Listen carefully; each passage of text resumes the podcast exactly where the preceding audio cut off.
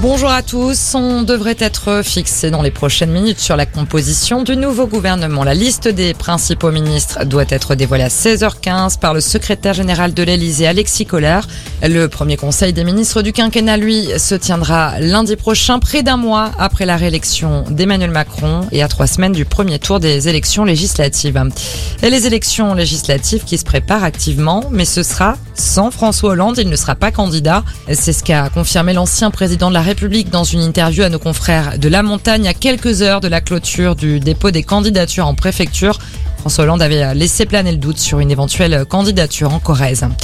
Inquiétude dans les services d'urgence. D'après une liste établie par l'association SAMU Urgence de France, au moins 120 services ont été forcés de limiter leur activité ou vont devoir le faire. La faute au manque de soignants. La moitié des hôpitaux concernés ont dû se résoudre à une fermeture partielle de leurs urgences.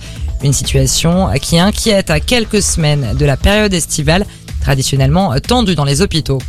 À l'étranger, c'est la fin de la bataille d'Azovstal à Mariupol.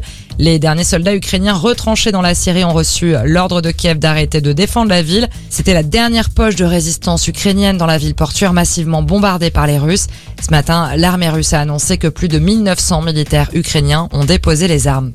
En Belgique, on pourra voter dès 16 ans en 2024. La mesure sera instaurée pour les élections européennes. La Belgique devient donc le quatrième pays de l'UE à abaisser son âge légal de vote après l'Autriche, la Grèce et Malte. Et puis en cyclisme, un coup dur sur le Giro pour Romain Bardet. Le Français a abandonné aujourd'hui sur la 13e étape. Quatrième au général, il est tombé malade hier et doit jeter l'éponge. Terrible déception pour le coureur auvergnat qui se présentait comme l'adversaire principal du grand favori Richard Carapace avant la troisième semaine de course. Voilà pour l'actualité. Excellente après-midi à tous.